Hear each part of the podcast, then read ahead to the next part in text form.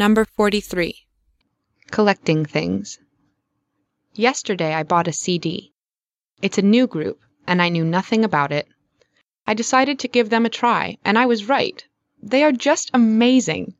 I liked them immediately. I'm listening to them now. I'm listening to them all the time. I seldom listen to music, but if I like it, I will listen to it over and over again.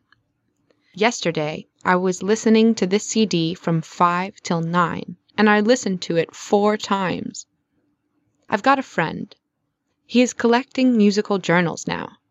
He is reading about great composers and listening to their music. He is awesome and smart.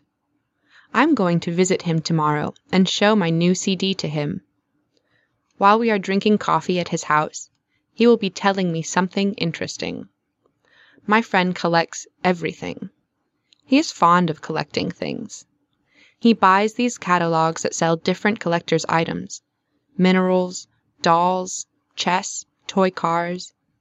They sold toy skeleton parts several months ago. My friend bought them all. He was buying these journals with bones from May till August, and he was collecting the human skeleton by parts. And now he has a toy skeleton at home. Maybe I will start collecting things too. I imagine how I will be running from one counter to another in the search of the appropriate journal.